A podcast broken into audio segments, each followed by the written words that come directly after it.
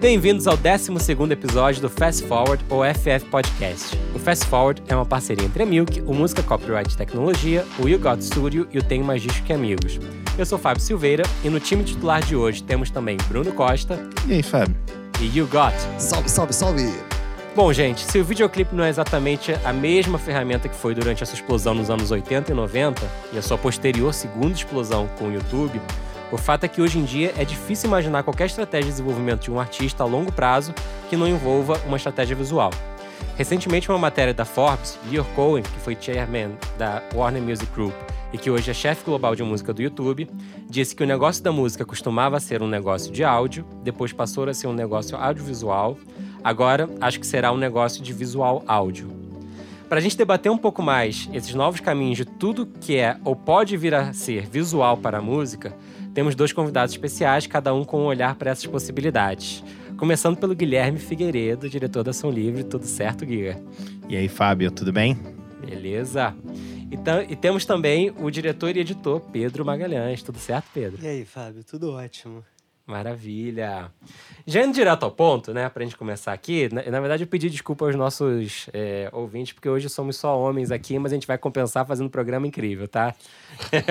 Foi sendo fora da curva. compensar fazendo um programa só com mulheres. É, tá na lista. Tá na lista aí, tá na lista. Fiquem tranquilos, a, a loguta.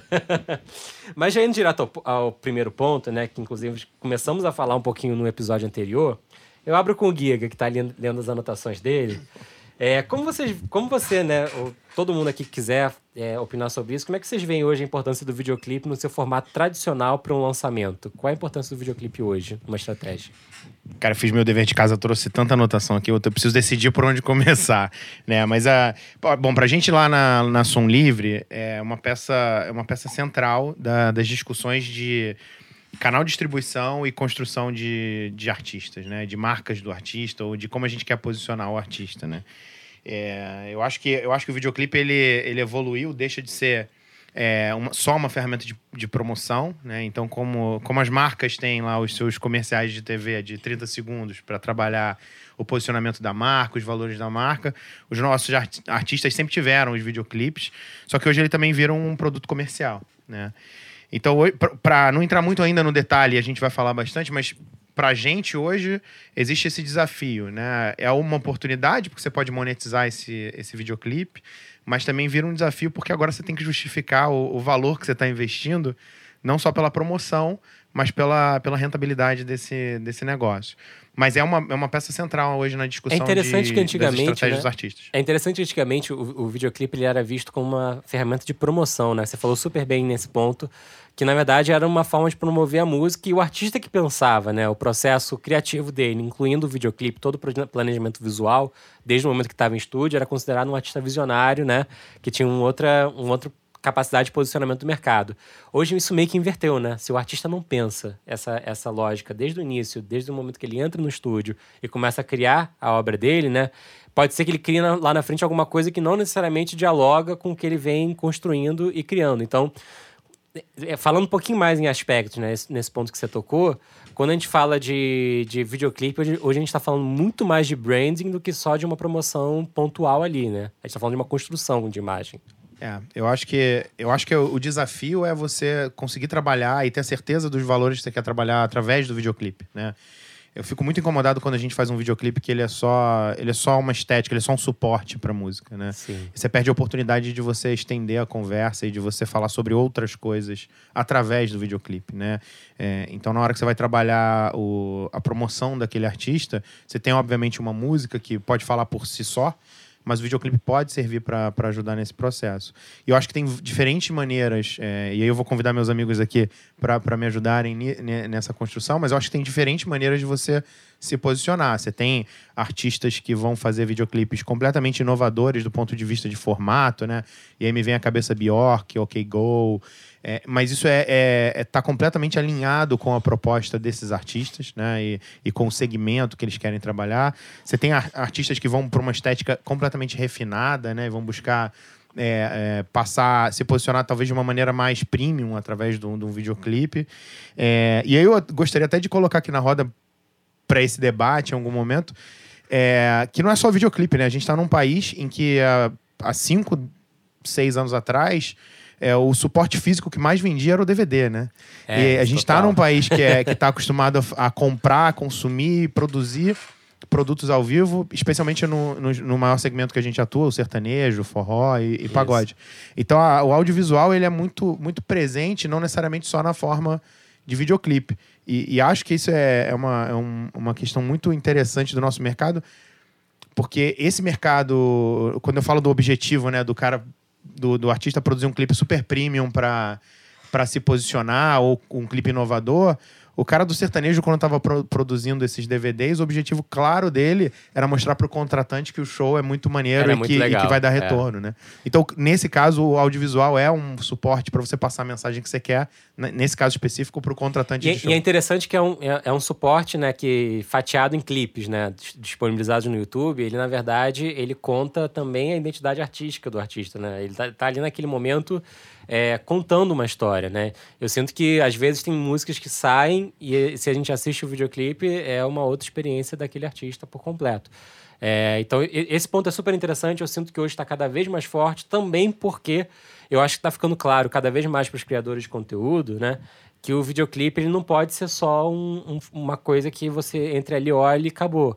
O videoclipe ele tem que te contar um algo a mais, né? De uma certa forma. E Pedro tem tido experiências interessantes, diferentes, em formatos de, de, de criar novas ferramentas, né?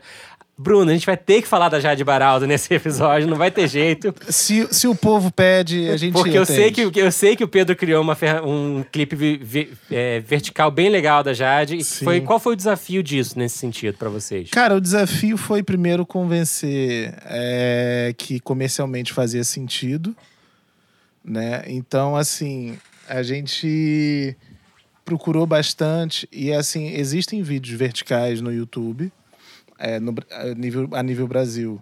Só que a nível, a nível clipe, a gente não conseguiu achar, se, eu tiver errado, você me corrige, a gente não conseguiu achar nenhum clipe vertical oficial, sabe?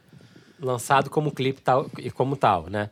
Exatamente. Existem vídeos amadores verticais, existem brincadeiras no Brasil. Porém, é, artistas é, internacionais, cara, estão fazendo aos montes.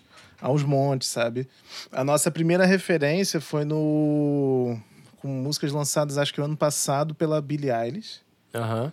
Boa, boa É, que foi uma precursora no, nesse formato vertical para clipe. E, e aí, assim, esse ano, cara, foi, é um clipe atrás do outro nesse Mas é formato. interessante de- delimitar exatamente como vocês criaram. Ele era pra ser vertical, consumido no YouTube, pra ser consumido em celulares, ou ele era pra ser vertical nos stories? Como ele era exatamente? Então, é porque, assim, acaba que o, o conteúdo principal, ele foi pro YouTube, né? Porque existe essa possibilidade. Se você sobe um vídeo vertical no YouTube, ele, o full screen dele fica direitinho no celular, né? E acabou que toda a promoção também foi voltada para stories e tanto do Facebook quanto do Instagram, então acaba que ficou assim, é, não precisa nem fazer muitas alterações para fazer as peças né, de divulgação. E o desafio, Pedro, de criar um clipe assim, completamente diferente? Cara, o Bruno me entregou tudo pronto. Ah. Assim. Porque eu achei maravilhosa a ideia, porque era, era a Jade atrás de uma grade. Era a Jade atrás de uma grade. E na frente dela tinha uma placa de perigo. E a mensagem já, já tava ali. Foi tudo muito simples, foram quatro takes, se eu não me engano, dela, dela fazendo lip sync da música. E teve um take que ela só dançava de fato. E eu só misturei aquele, aqueles, quatro, aqueles quatro clipes e, e- e montei aquilo ali.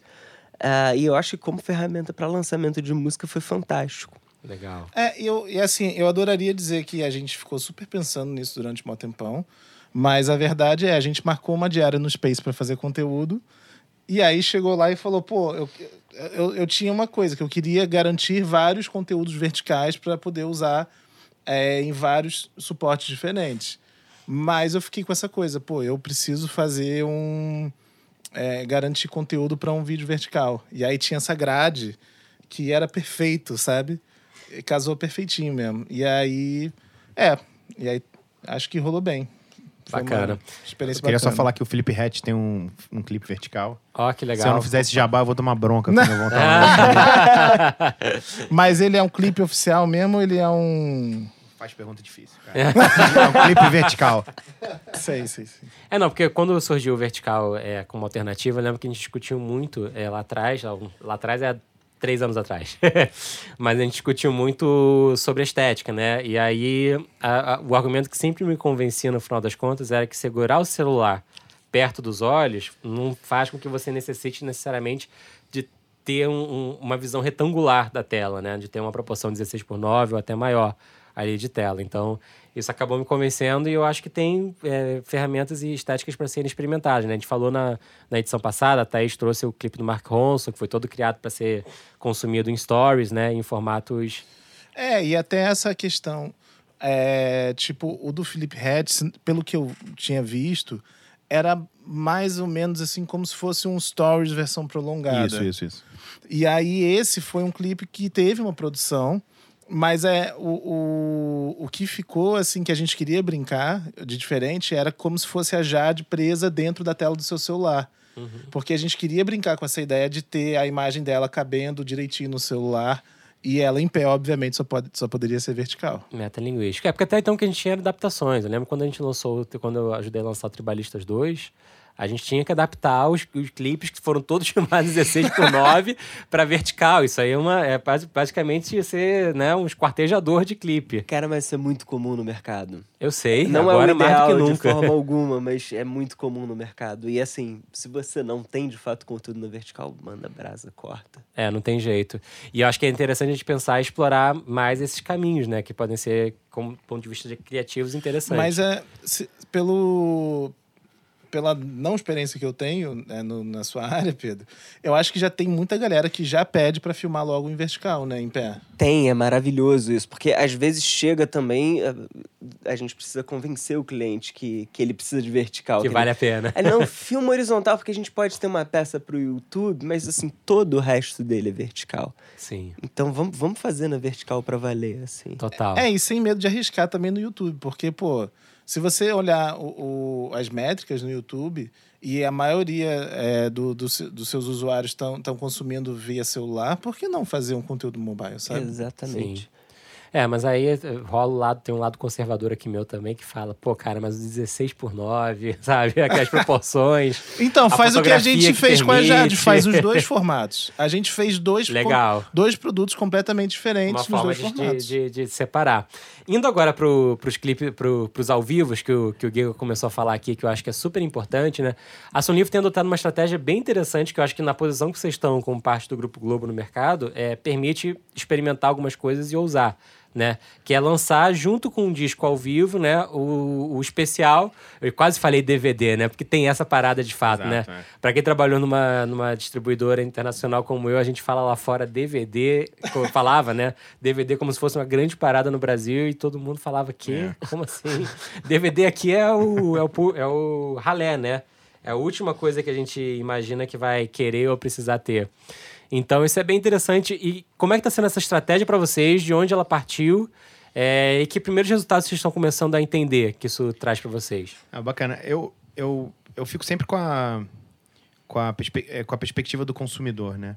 Eu tô ouvindo vocês falando aqui de, de clipe vertical e eu acho que o clipe vertical faz sentido porque você tem do outro lado uma galera engajada com esse formato, que está inclusive em redes sociais é, como TikTok, Snapchat, consumindo nessa forma e por isso faz sentido você engajar com essa galera, né? É, quando, desde que o desde que o formato físico né, parou de ser é, parou de ser distribuído, que ainda é distribuído, mas né, parou de ter relevância, as pessoas começaram, é, migraram para o YouTube, você perdeu o consumo do long form, né? E é um hábito isso, na verdade. Então, não é que a pessoa não tem interesse mais pelo long form, ela continua tendo, ela só não está consumindo porque do ponto de vista econômico, não faz sentido nenhum para a gente colocar um DVD long form no, no YouTube. O, a monetização não, não, é, não é suficiente para você garantir a remuneração para aquele formato. E aí ficou um pouco no limbo esse, esse formato, né? É, vamos falar claramente. Netflix não tem uma estratégia de global de estar interessada em shows ao vivo. Quando ela faz a Homecoming da Beyoncé, É porque é uma experiência única, diferentona, etc. Ou até quando ela faz o documentário da Anitta, ela tá muito mais querendo abraçar a cultura e, e um movimento ali em torno da Anitta do que especificamente é, o, o consumo de música long form. E eu acho que. E, e foi exatamente esse o discurso que a gente fez para convencer o Globoplay de que ele precisava abraçar esse formato. É, no caso do Luan especificamente, que era, um, que, que, que era um projeto que a gente até começou a trabalhar depois da, da Marília, embora tenha saído antes, o Luan ele investiu é, muito da imaginação dele e da grana para fazer esse projeto Viva, que foi um super show, cheio de pi- pirotecnia, enfim, um palco li- lindíssimo. E, e a gente não conseguiu honrar esse, esse lançamento no, no, no, no YouTube. E não, é, não quer dizer que a gente não lançou. A gente botou o clipe. O clipe de Quando a Bad Bater tá com mais de 200 milhões de views no YouTube. É, eu acho que todo o ecossistema se retroalimentou da gente conseguir levar isso pro Globoplay. Nesse primeiro momento, muito mais como uma estratégia de promoção. Né? E para eles é interessantíssimo estar em contato com os fãs do Luan, ter o próprio Luan chamando pro Globoplay, como já faz pro Spotify, como já faz pro YouTube. Mas pra gente foi uma, foi uma quase como uma maneira de honrar o, o- o belo projeto que o cara fez. E, e se você sair aqui na rua, você vai ver, né? Ponto de ônibus, ônibus Sim, envelopado. É, a gente fez home do YouTube, é, comercial na TV Globo. Então era, era quase que uma forma de, de, de, de ampliar o nosso marketing através desse abraço com um parceiro tão, tão relevante que está crescendo no, no Brasil. Então, pra gente foi muito óbvio nesse sentido. O, da- o projeto da Marília já é um documentário que suporta o, o- o- esse, esse também super bem pensado projeto que ela tinha, que era é, agradecer aos fãs fazendo shows em, em praças públicas, gratuitos. E, e a, gente, a gente chamou um roteirista, inclusive é, o, o Alexandre Rolinha do Circo Voador, não sei se vocês Que conhecem. participou ele. aqui, super, do Já teve aqui? Sim, ah, legal. O cara de episódio quatro. nota mil. Tomei um, tomei- almocei com esse cara, pô, nu- nunca ri tanto na minha vida. É, foi, foi um programa divertido, o quarto. E, cara, assim, e, e aí todo mundo comprou o barulho de, de escrever esse negócio, desenhar esse negócio e, e e transformar isso num, num documentário que também, enfim, vai ter duas temporadas e que vendesse ali o, o, a verdade da, da Marília. Então, acho que a, a estratégia é um pouco essa. Como é que a gente. Como é que a gente pega esse hábito do consumidor que ficou um pouco perdido aí no, nesse limbo pós-DVD era, e na era do YouTube e a gente abraça isso e, e- e dá isso de volta, né? É, que não dá para ser no, não dá para ser o long form não se sustenta nesse modelo aberto. Então a gente Não, precisava é. de, um, de, um, de um player que abraçasse isso. É, ao mesmo tempo, é, a gente não pode ignorar que, além do esforço da Globoplay, né, existe uma oportunidade de mercado absolutamente gigante para se trabalhar shows ao vivo no Brasil. E isso é um caminho que tem que ainda tem muito a crescer e a ser trilhado, né? É, é interessante que a gente, a gente falou, em- acho que pelo menos no episódio anterior do, da ferramenta de Premiere do YouTube, que é uma ferramenta que, de fato, ajuda muito e que engaja as pessoas, é, principalmente na questão de expectativa número um, mas principalmente para mim, número dois, de uma experiência compartilhada de estar ali como fã, tendo acesso pela primeira vez àquele conteúdo e poder estar compartilhando aquilo com todo mundo, né? No recorte de tempo. Sim. Não, e na, te- e na TV isso continua enorme, né? A gente acabou de ver o Rock in Rio gerando muita conversa. Exatamente. Lola Palusa vem aí. Ontem a gente gravou o Festeja Brasil, é, que vai ao ar como especial de final de ano da Globo. Então, assim, no Globosat, no Multishow, tem, tem muito disso também. Tem muito espaço para programas ao vivo que geram né, muita, muito engajamento e debate no dia seguinte na escola, é, na, na prática. Então, assim, eu, eu acho que no digital é que ainda tem um pouco esse limbo. E eu, só reforçar, isso não quer dizer que a gente deixou de ter a estratégia cross-plataforma. A gente tem o Claro. videoclipe no YouTube, quando a Bad bater, até semana passada, estava em primeiro lugar no Spotify. Então é, foi- foi um sucesso é, coletivo, né? Sim. Atendendo a necessidade do- do- do- dos fãs do Luan de formas diferentes em cada plataforma. E é uma outra experiência, né? Eu lembro que quando saiu a Beychella no, no Netflix, né? Todo mundo falava, ah, finalmente saiu, com meio blazer, sabe? Eu, eu fiquei meio puto ali naquele momento que eu, eu assisti o negócio. Eu falei, cara, não é possível. Se eu não tivesse lá, a outra forma que eu queria ter de experienciar esse conteúdo é assistindo aqui no Netflix desse jeito. Então, realmente é uma experiência completamente diferente de se, de se encaixar. Mas me parece que esse, esse formato de, de, de streaming, né? Big player, é, inclusive o Globoplay, ele funciona muito para experiências, né? para situações desse tipo. E quando a gente fala de experiência de participação de todo mundo, né? E que eu, que eu acho que é interessante, como ferramentas como o Premiere do YouTube tendem a estimular um pouquinho mais, é a gente começar a pensar o momento de lançamento também como um momento de agregar gente, né? O momento de transmissão ao vivo como um momento único. Cara, eu queria fazer um paralelo sobre o que você estava falando, porque no começo do, do, do podcast aqui eu comecei a falar que era o que, que, que o formato de videoclipe hoje gera um desafio de sustentabilidade. Vê se vocês concordam comigo. A questão principal que eu não, eu não elaborei é que quando você fazia um videoclipe lá atrás de 200 mil reais para promover um artista, você estava fazendo um videoclipe para promover um disco e que você tinha um- uma rentabilidade enorme naquele formato. Então, o, o meu ponto principal é esse, assim. É, O- olhando por esse recorte, né? Como gravadora ou distribuidora, enfim, como for, é, você depende única e exclusivamente do retorno daquilo vir por streams, por plays é, que existem. E a gente Isso. sabe que não volta. Até volta. Tem um desafio de, de, de, de quanto isso é quanto isso é o videoclipe, quanto isso é, é o- é o push promocional, né? A mídia que você vai comprar. Eu acho que a questão do modelo econômico ela está muito presente porque a gente está vivendo uma indústria que está completamente fragmentada. Os artistas estão muito focados ali no, é, no, no lançamento de singles, muito por conta da forma como o mercado se estruturou em volta de playlists, que eu acho que é outro tema que vocês já debateram aqui. Já. E eu acho que o desafio pra gente é como é que a gente conta boas histórias é, com uma estratégia dessa. Né? É Porque claro. o álbum trazia essa. E eu tô desvirtuando completamente Não, o não, você tá 100% no tema, porque quanto mais visual, quanto mais você criar visual para um, pra um álbum, para um single ou etc., mais aquilo é, penetra na- no inconsciente das pessoas, as pessoas realmente travam um, contrato, um contato, um diálogo, tudo aquilo com, com aquela obra. Enquanto Isso. uma estratégia baseada única exclusivamente em playlist, ela, ela tem um prazo curto de vida, né? Sim. E a gente está buscando que. O grande desafio hoje é que, as- é que os lançamentos sejam menos efêmeros, porque a gente tem uma, uma, uma pressão, que é uma dicotomia, que é a velocidade que se, se coloca nas costas de cada artista que precisa lançar, versus é, o quanto aquela coisa se esvai num piscar de olhos. E o ideal é que não se esvaia tão rápido, né? Porque a gente não. O artista ele não necessariamente consegue ser tão criativo, tão incrível, tão, sabe, presente o tempo todo. A gente tá falando de criação, a gente não tá falando de. de, de sabe, bens de consumo puros, né? Não tá falando de Nescau no mercado, ou manteiga, ou queijo, ou o que quer que seja. Sim. É, eu acho que esse é o, eu acho- que esse é o principal desafio do, do negócio hoje, que, que tá também presente na, na estratégia de, de videoclipe. Né? E, essa, e, e, assim, é interessante a coisa do ao vivo, como ele congrega e permite novas experiências. O Pedro tem feito experiências diferentes recentemente, né? De criação de conteúdos é, baseado em ao vivos, né? Eu acho que a do Queremos é uma das mais interessantes, talvez. A do Queremos é muito interessante, mas eu fiz uma, na verdade, para Volkswagen, que foi para a marca que eu achei super interessante em relação à música em si. Porque eles pegaram a Sandy Júnior, que tava, tava para voltar, e eles fizeram o primeiro show para eles. Eles fizeram um show exclusivo, só com convidados.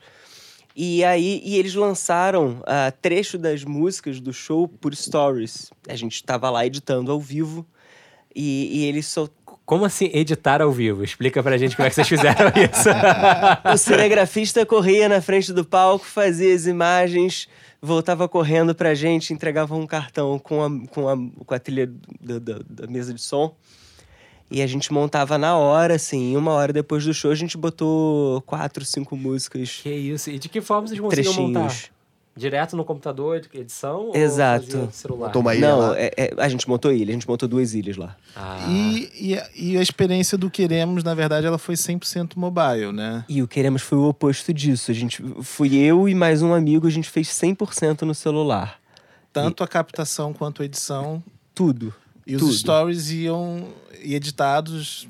Eu, eu lembro, eu tava lá. Sim. E os, e os stories, eles eram editados assim.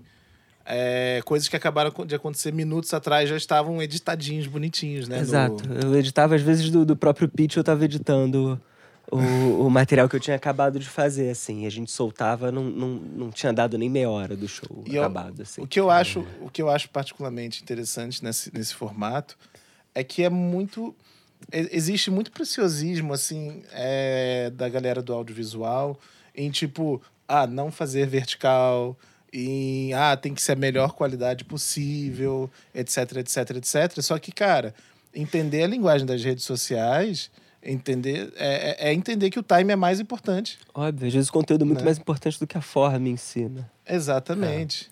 Isso é, isso, é, isso é interessante porque a nossa cabeça aí começa a explodir com todas as possibilidades futuras, né, de, de produção de conteúdo visual, né? Daí o, a fala do Lyoko, visual, áudio, né?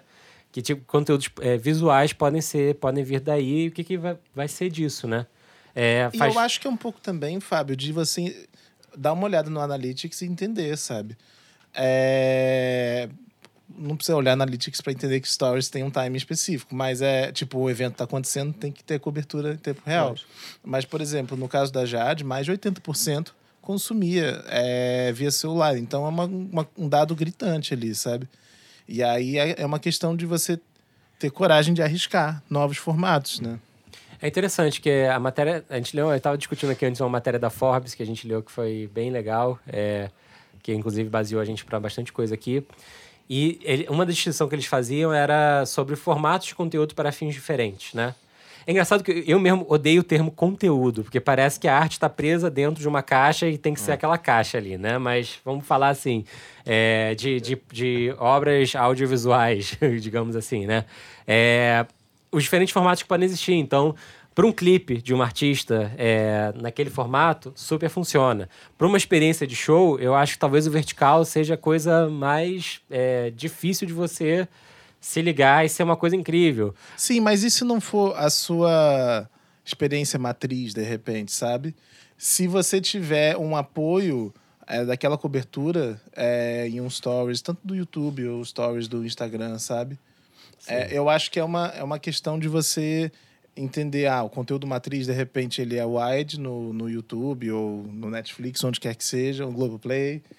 É, mas, de repente, você tem uma second screen ali no, Exato. no Inclusive, celular. a intenção do Queremos é, era soltar na hora de fato pra galera ver e falar, vamos pro festival agora, porque tá rolando aquele burburinho ali. Tinha É pra ser dá tempo, era. É. Exato. Tinha É uma pra ser urgência nisso. É, e eu acho, que, eu acho que é interessante as possibilidades que tudo isso abre, né? Não sei se vocês já tiveram a oportunidade de assistir e ouvir, ao mesmo tempo que assistir, é, em VR, um, um, um show em 360, né? Em que você, para onde olhasse, o áudio estava editado de uma tal tá editado de uma tal forma que você tem uma experiência de escutar público, de escutar banda, de escutar mais o cantor, de escutar... E realmente é uma experiência imersiva realmente sem igual, assim. Eu fico animado porque para esse aspecto de experiência ao vivo, né? Para onde a gente está caminhando e que dá para ser feito de muitas formas. E falando nisso, como é que foi o, a captação que rolou no show da Nick Minaj? A Nicki Minaj foi um, foi um caso interessante, até eu acho que eles acertaram de uma forma sem querer. Foi um trabalho que eu fiz pro Tidal. É, o Tidal estava sendo lançado aqui no Brasil e eles trouxeram a Nicki Minaj pela primeira vez é, para para fazer, pra fazer um show e para fazer um conteúdo em cima disso. E aí a, a Nicki Minaj veio com a equipe dela e falou: Olha, nada de câmera, a gente não quer ninguém aqui enquanto a Nicki estiver tocando exceto os celulares fazendo stories. Ah, E falou com a pessoa certa, então, né? Exato. Aí, ele falou, falar, já, "Que era o que eu câmeras?" já imaginava. Que eu só trouxe celular. Não, inclusive eu editei o vídeo pra valer de- desse, desse, desse projeto e foi um vídeo um pouco complicado porque eu não podia usar. é Porque a gente não tinha Nicki Minaj, que ela ficou de entregar as imagens pra gente e tal, mas não tinha, porque a gente, enfim, não pôde. Mas os stories foram muito eficazes nisso aí, porque a gente, a gente tava ali no meio da galera, a gente tava passando desapercebido.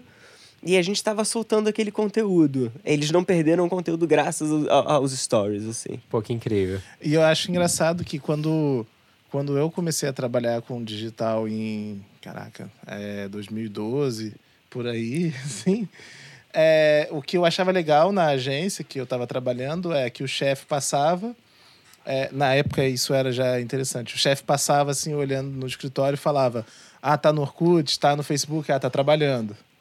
Né? E aí com você deve ser assim, ah, vamos chamar um cinegrafista e o editor, aí o cara chega sem câmera, só com o celular, aí, ah, tá certo, tá tudo certo, veio tipo trabalhar. Isso. É tipo Eu, isso. eu achei, eu achei divertido o Bruno falar quando eu traba- comecei a trabalhar lá para 2012, sendo que o Bruno, fora o Pedro, é o mais novo aqui da sala inteira. né? Mas voltando, voltando às possibilidades, experiências, né? Se a gente for um- destrinchar um pouquinho o que cada serviço está ensaiando fazer com, com vídeo, eu acho que é bem interessante. Faz, acho que foi semana passada, o Spotify finalmente abriu para mais artistas o Canvas. Para quem não sabe, o Canvas é aquela ferramenta do Spotify disponível só no celular, em que se você coloca uma música para tocar full screen, ele tem uma animação ali de alguns segundos, que na verdade é um GIF, que dá um mood para aquela música, né? Que provoca de, de alguma forma alguma coisa com relação àquela música. É interessante que a maior parte dos canvas que eu vi até hoje são extratos dos clipes, né? Então, na verdade, é, é o que a é voltou a adaptar, né? né? O Sim. verticalizar o que foi feito horizontal. Mas existem alguns canvas que foram bem legais. O Baiana System esse ano, por exemplo, criou dois completamente diferentes baseados na arte do, do disco, que caíram super bem, a galera curtiu muito. Mas você acha que do ponto de vista, desculpa, mas você acha que do ponto de vista do consumidor, isso é relevante?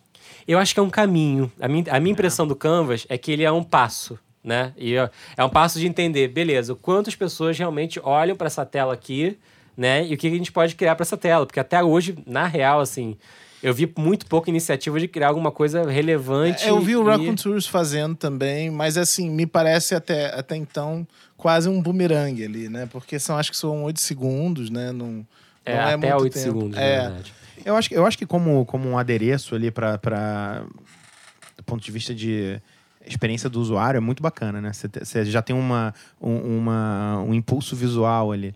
Mas Uma- o consumo Uma, loca- o localização de quem é o artista, né? é, mas o consumo padrão é com o celular travado no bolso, né? E, e não é assistindo. Eu acho que um lugar onde a Mais gente vai menos. Se a gente anda no ônibus, a gente vê as pessoas vendo no YouTube, né? Não no Spotify, YouTube, né? os, os vídeos efetivamente. É, eu acho que um lugar onde. Lugares onde a gente vai ver talvez ma- maiores transformações.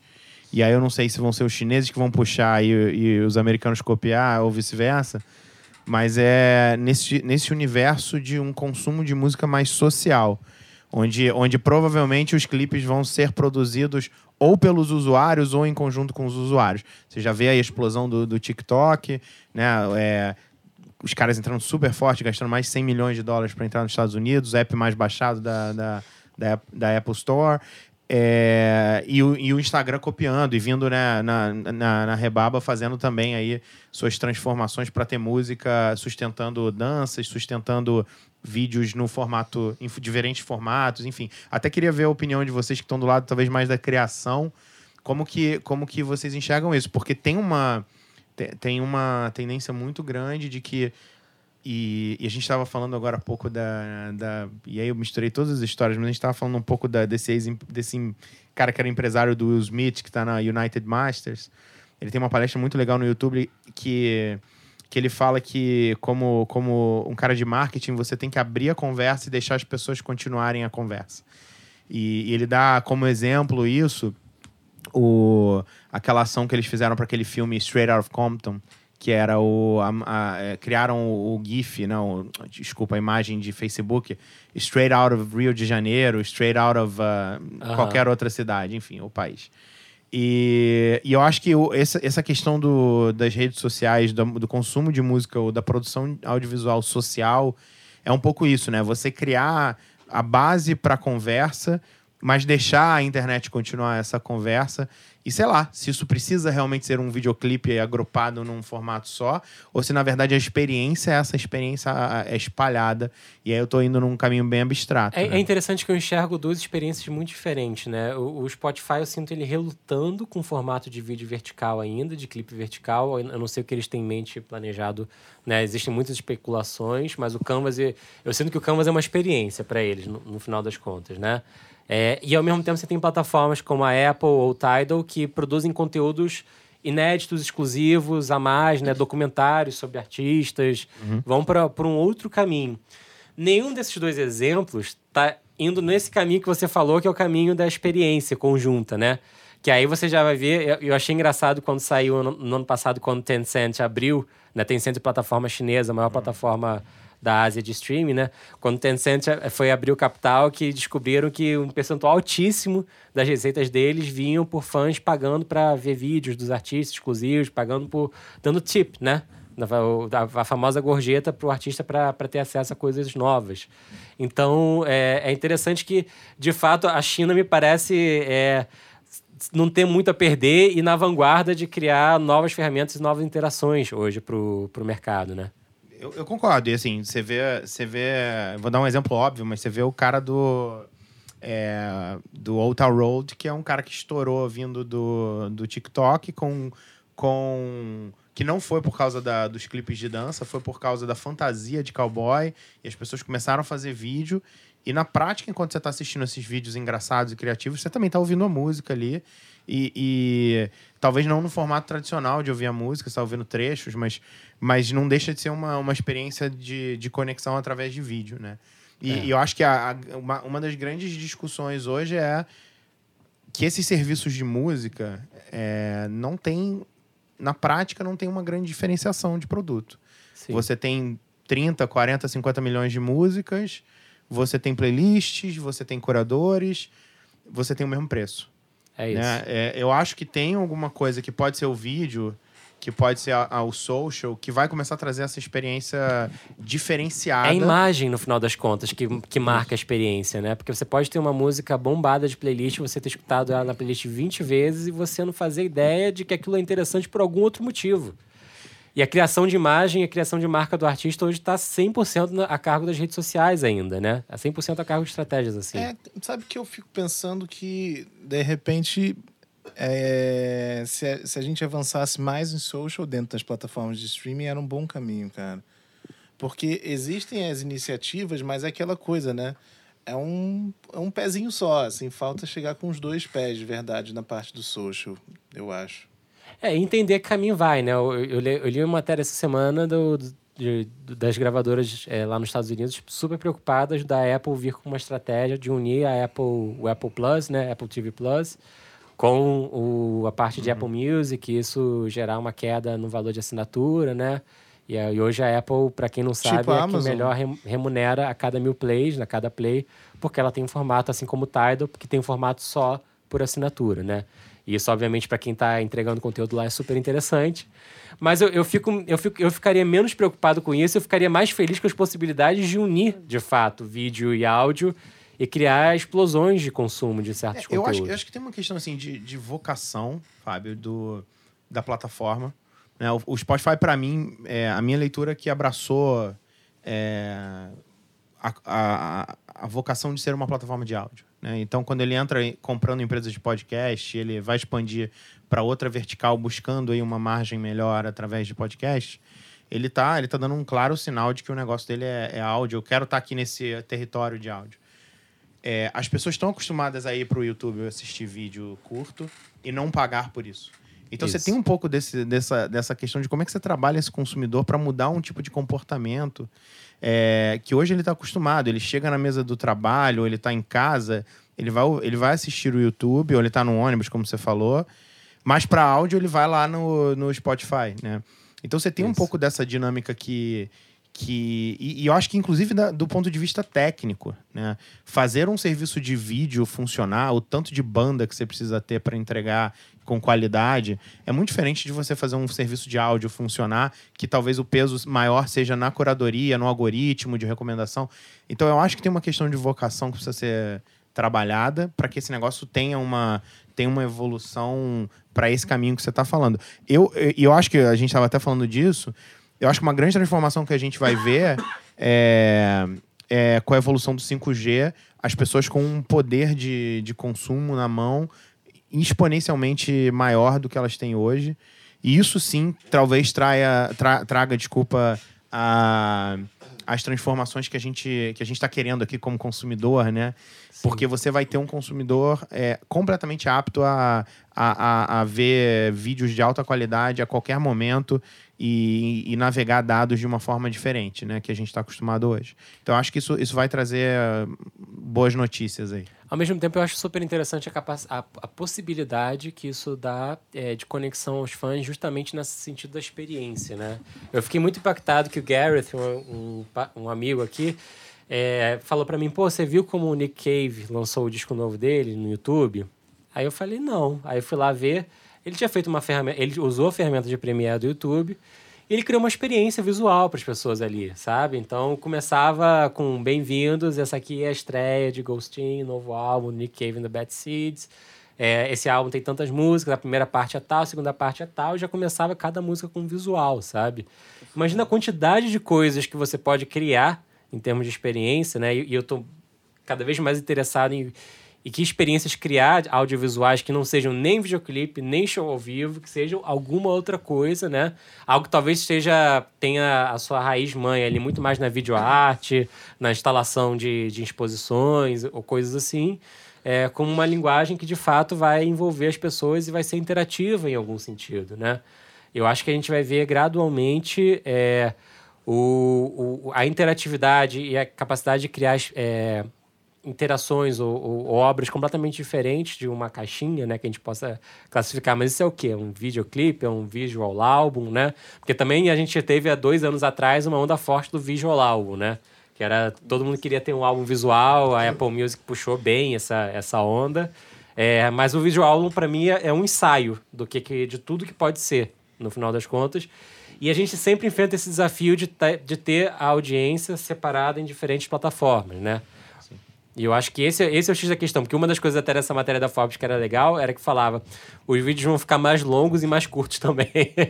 você tem que entender só que formato de conteúdo você tá, de, de obra audiovisual, né? Falei conteúdo errado de novo. Você está pensando efetivamente é, em trazer para a sua audiência. Então, é um pouco por esse, por esse, por esse caminho que eu, que eu penso que possa ser interessante para ir. Óbvio que o 5G vai. Não é verdade. E, e eu fico pensando aqui também do, do ponto de vista criativo, né? É, que, que, independente do formato, eu acho que a coisa mais importante, quando, pelo menos quando a gente discute o que fazer para um artista ou como trabalhar aquele artista, é qual é a mensagem que você quer passar, qual é a história que você quer contar, né? A, a, o formato por si só, e, e, sendo super crítico, se é vertical, se é, se é realidade aumentada, realidade virtual, se é, enfim, 4K, 8K eu, eu acho isso, assim, irrelevante se a história que você está contando não é uma história interessante.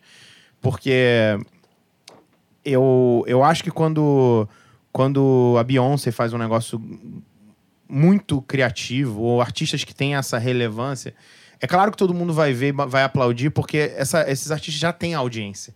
Sim. Eu acho que para um artista pequeno, isso tem que fazer parte do, do discurso ou da, da estratégia que aquele artista está buscando porque senão, cara, você vai gastar um tempo e vai gastar um, um, uma, um esforço ali para fazer algo que ninguém vai assistir, entendeu? E eu acho que é, talvez essa energia fosse melhor gasta fazendo, fazendo algo que vai trazer um resultado melhor é, de, de, de, audiência, de conversão.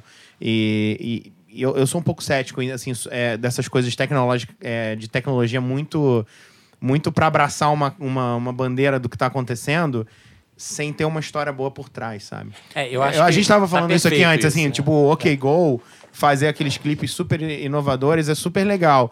Mas se a Adele fizer isso, não tem a menor. Não tem nada a ver com, com a verdade, com a verdade dela. dela. Então, assim, é, é, jogar fora uma ideia criativa que ela podia dar para um, pra um, pra alguém que tem essa, essa pegada. Para mim, são duas perguntas. É, são três, na verdade, perguntas cruciais antes de você decidir fazer qualquer coisa inovadora diferente. Primeiro, o que, que você tem né, em termos artísticos, qual é a sua criação que você tem aí na mão, qual é o momento da sua carreira, né? Porque a gente, e do mundo, a gente tem que lembrar sempre que qualquer grande obra está inserida num tempo-espaço, né? Ela não é descolada desse tempo-espaço. E a terceira, que inovação é essa? Que você descobriu que tem como fazer isso funcionar. Qualquer outra coisa que fique muito forçar uma barra, as pessoas não. Se ficar de. Eu, eu, eu, também, uma coisa que eu não suporto é gincana, saca? Se ficar uma coisa que virou gincana, você tem que ter um esforço gigante para participar, para para entender, para se colocar ali, né? A gente tem que entender que tem barreiras geracionais. Eu admito Sim. com toda a humildade que eu demorei muito tempo para entender o Snapchat. Muito tempo, sabe? nem precisou, né? Entender, porque é, acabou, eu, né? E eu tava começando a entender. É, tava começando a entender e foi em vão. Né? E é uma ferramenta, novamente, 100% baseada em visual, em criação de vídeos, em vídeos curtos. Quando a gente vai falar do TikTok, Mas o tá que faz essas ferramentas, eu acho que assim, o que faz essa ferramenta não é o fato dela ser uma ferramenta de vídeo. O que claro. faz essa ferramenta é que ela, ela atende a, consum a desculpa, a, a, a creators, né? Que, que tem uma estética legal e que se sobressaem nessa ferramenta, né? E o, o TikTok, eu acho que a, a, a, o que é mais elogiado lá dentro é como o conteúdo tá, é criativo e é diferente do conteúdo que está sendo produzido no YouTube, que é diferente do conteúdo que está sendo produzido no Instagram. é, é, deu voz para um nicho de pessoas, e obviamente esse nicho vai educar e outras pessoas vão vir e vão, e vão copiar e vão expandir, mas deu voz para um nicho de pessoas que tinham uma ideia na cabeça naquele tipo de, de, de formato. Né? Sim. É, eu acho que o que torna interessante o conteúdo gerado no TikTok é o primeiro o fato de que as, as experiências de edição INEP são muito boas. E aí eu, eu acho assim, quando você pode fazer absolutamente qualquer coisa, aí fica um pouco difícil ser criativo, né? Eu posso fazer absolutamente qualquer coisa. O YouTube, ele é um, né? É um mar de possibilidades. Qualquer coisa audiovisual Você quer dizer que a fazer. restrição ajuda. A restrição ajuda na O desafiar, na verdade, né? Que é uma restrição por desafio. Desafio A, quase, antes, né? do, antes do desafio da hashtag, na verdade, você. O, o fato de que você tem que. Quer dizer, você não é obrigado, mas é, o aplicativo sugere que você use os recursos de edição dele. Aí você começa a entender os recursos de edição, aí você tem uma, ideias a partir dos recursos, né? Então é, é diferente do, do, de uma plataforma tipo YouTube, que é, ah, faz qualquer coisa audiovisual e sobe aqui. Sabe? Sim. É muito amplo, né? Você, você, É. você fica perdido. Exatamente. Mas são propostas completamente diferentes, de fato, né? é, O- Eu acho que o, o TikTok, ele, ele, ele, ele te dá na mão todas as ferramentas que você precisa para você construir alguma coisa que você não necessariamente já sabe como construir, mas ele te deixa, ele, ele te deixa isso intuitivo. E o que eu acho bacana no, nessas ferramentas de edição INEP é que a velocidade de produção de conteúdo realmente aumenta muito, né? Porque o, o que eu vejo de bastidores de grandes canais de YouTube, a produção que é, sabe? É realmente, é realmente robusta. Mas aí no TikTok, você fazendo tudo ali, cara, em minutos você já tem um vídeo super bem editado. Sim, É impressionante. sim. Com certeza. E ao mesmo tempo, né, eu acho que tem alguns formatos que tendem a ser um pouquinho museu. Eu não sei se eu vejo muito futuro para o Lyric Video, por exemplo, tal como a gente o, o enxerga hoje, né? Eu concordo com você. Eu acho que é uma experiência limitada perto das, da- das possibilidades que a gente tem. E eu falo isso porque ainda é muito comum em reuniões eu escutar. E o que, que a gente faz? De repente um lyric vídeo e a gente fala, pô, No será? Instagram hoje você vê o stories, você tem, já, tem o, já tem o lyric ali. Já Exato. tem na mão, sabe? Eu acho que tá, tá muito interligado também com essa É, experiência. acho que depois que a gente abriu o estúdio lá de vídeo na Som Livre, é, raramente a gente voltou a fazer um lyric video. Eu acho que o lyric video atendia é, a, a- a uma demanda de produção de, de clipe, né, de, de suporte vis- é, visual, numa época que todo, né, não era todo mundo que tinha é, grana para fazer um clipe. Eu acho que os custos ficaram mais baratos. Hoje você tem mais, mais opções. Você está falando literalmente de fazer o, o clipe em pé com seu celular Isso. é, com estéticas mais avançadas, então, de fato, perde um pouco a relevância, né? Sabe qual lyric vídeo que eu acho hoje tem relevância? Ah. Um que é só o background da música sem a parte da voz, com lyric, pra pessoa cantar tipo Aí karaokê. você aí você tá falando karaokê. Aí eu acho legal, cara. Bom, você, você- Tem os mule, né? Os mule na parada. É. Você tá querendo os mulhos, exatamente. Bom, e se a gente fosse agora, para encerrar, fazer um pequeno exercício de futurologia individual, a gente já falou um pouquinho aí, mas aonde vocês acham que a gente está indo no sentido de conteúdos interessantes para música audiovisuais, né? O que, que vocês têm visto, o que, que vocês têm trabalhado ou, ou tendo de perspectiva que possa ser bacana. Eu já começo aqui falando, para dar tempo deles pensarem, tá todo mundo me olhando com uma cara de caraca, peraí, deixa eu lembrar. É, eu já começo falando que, para mim, com certeza, é, novas experiências de envolvimento no disco, no, no single, audiovisuais que sejam ou interativas ou não, mas que sejam experiências, que sejam aquele momento ali. Eu adoro o momento do lançamento, eu adoro o momento que tá todo mundo ali vibrando, conhecendo, sabe? Eu sou aquele freak que fica acompanhando, dando refresh, né? Atualizando para ver os comentários, para ver as interações, para ver o que as pessoas estão falando. E eu acho que estimular esse momento tão fértil, né? Porque foi, foi o que o Giga falou antes. Você joga a, a obra para o mundo e, o que volta é surpreendente, muito mais divertido do que qualquer coisa que você poderia ter imaginado, né? E colocado em, num papel. Então eu estou muito afim de ver cada vez mais ferramentas que, de fato, criem uma experiência para um, um usuário, como uma premiere de um disco pensada para isso e por aí vai. Quem vai na sequência? Eu posso ir. É, rolou uma pressão aqui também pra eu ir, mas eu vou. É, aquela piscina gelada que tá todo mundo apreensivo pra pular, né? É, assim, Eu não, eu não, não sei dizer se é o futuro, mas eu, eu vejo isso ganhando força.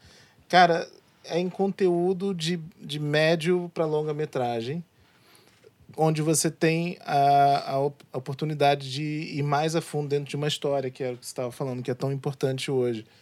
Então, sempre que tem um conteúdo mais robusto, mais longo desse, é, eu, eu começo a, a me animar mais para conhecer a respeito daquele trabalho É o famoso, artista. né? Quem precisa de uma capa, de um encarte de disco, você pode ter um conteúdo audiovisual incrível. Eu tô, eu tô falando uma heresia É, e- muita gente, mas eu acho que vale a provocação. É, e aí exatamente em um momento em que é muito feed, é muito story, é muita informação. Cara, story no Facebook, story no WhatsApp, story no, no Instagram, story no YouTube. E nesse momento em que a informação vem muito picotada, quando tem uma experiência mais duradoura, essa, pelo menos a nível pessoal, tem me agradado mais e eu tô vendo a nível mercadológico isso ganhando cada vez mais espaço. Com certeza. Giga, quer tentar, Pedro? Eu, eu acho que, assim, eu, eu já falei um pouco das duas coisas que eu acho que vão, em- que vão é, impactar e transformar esse, esse mercado. Eu acho que o lado do social e o lado de, de você ter o fã junto com você produzindo, ou na prática até do, do- de novos formatos de consumo e interação com, com o videoclipe nessas, novas, nessas plataformas que estão surgindo, é, potencializados pelo, pela, pelo, pelo celular que já filma em 4K e com a internet 5G. É, e aí fico pensando se. é, Eu tenho, eu tenho um desafio aí de, de, de acreditar nisso pessoal, assim, mas, mas provavelmente a gente vai ver também um, uma, uma explosão aí na- nas transmissões ao vivo, né? Então, hoje o que me impede de filmar e transmitir ao vivo é a minha banda, né, do celular. É, mas meu celular já consegue filmar numa, numa qualidade muito alta. Talvez a questão do som ainda não, não esteja bem resolvida, É, né? é um- Mas eu acho que tem um, tem um caminho aí para esse negócio ganhar, é, ganhar uma, uma Ganhar escala, facilidade, né? ganhar uma, uma Facilidade. certa escala. O que vai vir disso a gente ainda vai ter que entender e como que vai monetizar, como é que vai autorizar e tudo mais. Mas eu acho que essas duas frentes aí são, são frentes que são relevantes. E, enfim, e torço para que, que, que, como Globoplay, a, a gente tenha é, esse consumo do, do long form é, presente de novo, porque é, é um negócio que era importante pra caramba e a gente, de alguma forma, se perdeu um pouco nisso no, no digital.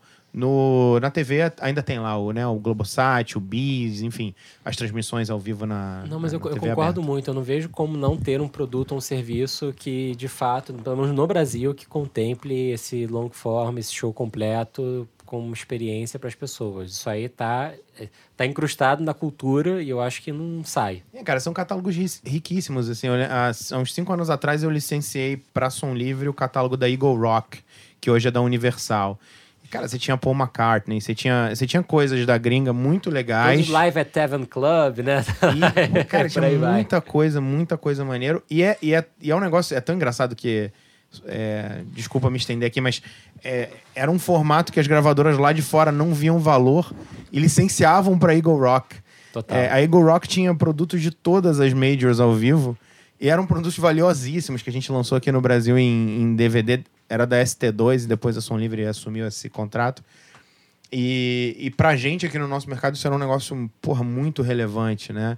É, mas é engraçado essa diferença em como o, o- o gringo vê o americano, o- o- lá fora vê o, esse formato e como aqui a gente tem, dá muito mais valor pela forma como o mercado se estruturou, né? É, mercado mas- muito audiovisual. Mas aí a gente fala desse long form, é, a gente tem que lembrar duas coisas. O usuário continua subindo o full concert no, de forma espontânea no YouTube e o YouTube acabou de lançar o YouTube Originals, né? Então, eu não sei se é no singular ou no plural. Original ou Originals, eu acho. Não sei. É. Acho que é Originals, plural. Que, que também já é nesse caminho de, de, de long form, né? Sim. Eu não vi, eu não vi ainda o que vão fazer com, com, com música lá dentro, né? É, a estratégia de música eu acho que ainda não tá clara. tá clara, né? Sim, mas é um caminho, né, de consumo. É. Pedro, quer, quer sugerir? Cara, eu gosto de, de todos os lados, assim. O long form me, me encanta muito. É, ó, a, a Netflix lançou recentemente o Rolling Thunder Review, que é o, o Dylan na década de, de 70, fazendo uma turnê maravilhosa. E isso trouxe em mim muita coisa de descobrir isso como, como amante de música, me trouxe de descobrir muita coisa dessa época e muita coisa que eu talvez, eh, por mais que eu seja um grande fã do Bob Dylan, me faltou, uh, eu tive um gap de entender por que, que ele tá cantando dessa forma atualmente. E, aí, e eu acho que foi um, um- foi um, construíram um caminho na minha direção. É, e também eu sou, eu sou muito fã do conteúdo pequeno que não necessariamente tem a ver com música. É, o John Mayer produz um conteúdo maravilhoso, vertical, pra mim. Eu, eu, por mais que ele seja um artista gigante, eu, eu acho que ele, que até se ele fosse menor, menor ele, ele ganharia relevância com isso. Porque eu acho completamente autêntico, eu acho que não tem nenhuma frescura de hum, preciso de uma qualidade assim. Não, ele filma no celular, filma na vertical e ele entrevista as pessoas e ele mostra os bastidores do solo dele de guitarra da música X e, e- e eu acho que é um material muito muito honesto, muito conciso e, e que você gasta os seus cinco minutos olhando pro celular, que hoje em dia é uma coisa rara. É isso aí, com certeza. Com certeza absoluta. É, então, bora pro Aperto Play. Vamos lá, então. Começando o Aperto Play. É, Giga, que tá com a cola na mão. Manda aí. Pra quem você aperta o play? Cara, você já, você já falou aqui. Você me disse que você já falou. É, eu, eu aperto o play pro Silva com a Ludmilla. É, é uma música. Pôr do sol na praia. Delícia de música. Rolou, rolou um disco aí, rolou um LP aí. Eu trouxe o LP do Silva que não tem essa Que música. não tem essa música, infelizmente. mas, mas é especial. E, cara, eu, tava, é, eu tive em Nova York de férias e fui, fui ver o show de uma menina chamada Nilo Feriania. Não sei se você conhece. Não conheço. É muito legal. Depois a gente precisa botar aí na- no link da bio também. É, Legal. Não é jabá. E tem um descasso aí de, de rock, é muito bacana. E fazia tempo que eu não escutava. Comprei também o disco dela, comprei o vinil dela lá. No, no Music Hall of Williamsburg. Puta casa de, de show lá em, no Brooklyn. Bem legal. Então, esses são os meus dois. Silva pro verão aqui. E rockzinho da Nilo Feriania pro inverno em Nova York. Bacana. Pedro tá na ponta da língua? Cara, é... eu acho que eu fui muito jovem aqui na minha forma de conteúdo. E mais recentemente o Willie Nelson lançou um disco que eu achei incrível, legal. é chamado Ride Me Back Home, que é a, a, a faixa, inclusive, que, que dá nome ao, ao disco é fantástica. E ele, e ele regravou também Just the Way You Are do, do Billy Joel, Aham. que tá incrível. E o Willie Nelson é um cara de quase 90 anos e, e ele lançar um disco com tanta vontade, hoje em dia eu, eu, eu, eu bato palmas de Pô, pé. que bacana. You got. Tava pensando aqui, só ouvindo o Giga falar, o pessoal. Eu acabei de chegar pro podcast direto da estrada, tava no, uma- no, no interior de Minas Gerais e eu tive esse final de semana uma experiência totalmente contrária do que a gente falou aqui, assim. Aquele lugar que não, nem 3G você pegava, pra você pegar o 3G você tem que subir no morrinho ali e, e, e conseguir... Levantar pra cima levantar cima o celular. Então, assim, no final da história, é, o Spotify, o Spotify pra mim não funcionou, é, das coisas novas e tal. E é, acabei é, Conversando passando, com as pessoas, Não, conversando com as né, pessoas e e passando, passando o final de semana ouvindo disco do Duke Ellington, disco do Paul McCartney, assim, experiência totalmente diferente do que a gente viveu aqui. Mas falando de aperto play, eu vou hoje na onda do Jabá, tá? Faz tempo que eu não faço Jabá. É, Sexta-feira saiu é, um EP é, de uma artista que gravou aqui, Bruna Pazinato, é o EP Afrodisíaca. A Bruna é uma super artista do Rio Grande do Sul. É, lançou mais duas músicas novas agora, no, no- na sexta-feira. É, mistura R&B com música gaúcha, tradicionalista, assim, é muito, muito legal. É, a parceria com o pessoal da Alta Fonte fica a recomendação. R&B com música gaúcha, que É, é interessante. que mix interessante, jamais imaginava. Loucura total. Bruno, você. Cara, então, é, mais de 10 podcasts, nunca falei com meu compromisso, mas dessa vez, bicho, não tem recomendação, não. Tá eu até pensei em fazer o Não Aperto Play, que é o do Contra, né? Mas aí, é, não, não tô tão ácido hoje, né? Tá Rapaz, bem. eu quase, eu quase fiz o não aperto play, mas eu só achei meio blé as coisas que saíram semana passada que eu queria ter curtido e acabei não curtindo tanto. Por isso eu vou falar de Gabi Amarantos do Da Beat, Xanalá, que é o tipo de, de evento que se você olha o clipe de- e vê a música, a música ganha todas as novas camadas, por mais que tudo que esteja ali no clipe tá na música. É uma música muito, muito, muito corajosa, aberta. falando diretamente do tema da sexualidade feminina e com vulvas a dar com pau e opa, só com vulvas mesmo. e, e, e, é um, e é realmente um, um, um, statement muito forte de duas artistas e muito, ao mesmo tempo muito delicado, muito bonito mesmo. Foi, foi um prazer ter participado dessa. Você sabe que eu tinha me preparado para falar dos clipes da Som Livre aqui, que eu fiz uma lista grande. Mas um dos clipes que a gente fez, a gente acabou não trabalhando com ela, mas foi o da o bichinho da Duda Beat, o segundo, que era o remix é, cara, esse clipe é uma, uma delícia, assim, o, os, os, os, fantoches e tal. Total. É, enfim, vou, vou ficar sempre com essa, essa dorzinha aí da gente não ter trabalhado a. Tá em tempo ainda. A Duda Beat.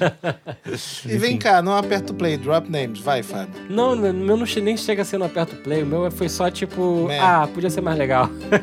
Ninguém tem, não aperta o play? O aperta o play são os lançamentos da semana? Não, não pra gente que tá play, aqui, pra quem é, é convidado. a gente pô, tá toda semana aqui. A gente tá né? toda semana, então falar. Não, a gente de vez em quando lembra uns que vieram três semanas atrás. Por tempo e... limitado, né? É, tem um. Tem um né? E aí guarda para nossos episódios finais os melhores do ano. Opa! e aí? Tá, o Silva tá ganhando, já teve duas indicações aí. O Silva, tá, o Silva tá bombando. Cara, Aperto tá, Play é aqui é, tá o mais aqui. perto de Oscar que tem. Opa! Indicação do Aperto Play já pode botar lá no currículo, Wikipedia. É isso, então. Valeu, Giga, valeu, Pedro, pela presença. Muito obrigado. Obrigadíssimo, Valeu, Fábio. Um e até o próximo episódio. O FF Podcast é produzido por Fábio Silveira, Bruno Costa, Guta Braga e YouGot. O editor-chefe é Fábio Silveira. A gravação de áudio e edição final são feitos por YouGot no YouGot Studios, no Rio de Janeiro. A trilha sonora é de YouGot e Bian. Até a próxima.